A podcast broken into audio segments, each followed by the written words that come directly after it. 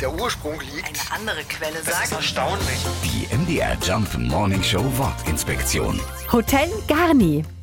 Diesen Schriftzug Hotel Garni, den sieht man ja an vielen Ecken und Enden in Urlaubsorten in Deutschland, aber zum Beispiel auch in Österreich. Und nein, Garni ist nicht, wie viele denken, der Name der Hotelbesitzer oder eine Kette. Garni zeigt an, was geboten wird oder nicht geboten wird.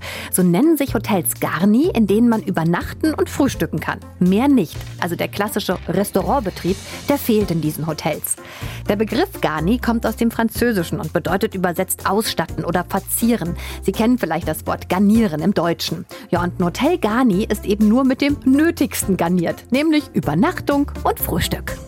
Die MDR Jump Morning Show Wortinspektion. Jeden Morgen um 6.20 Uhr und 8.20 Uhr und jederzeit in der ARD Audiothek.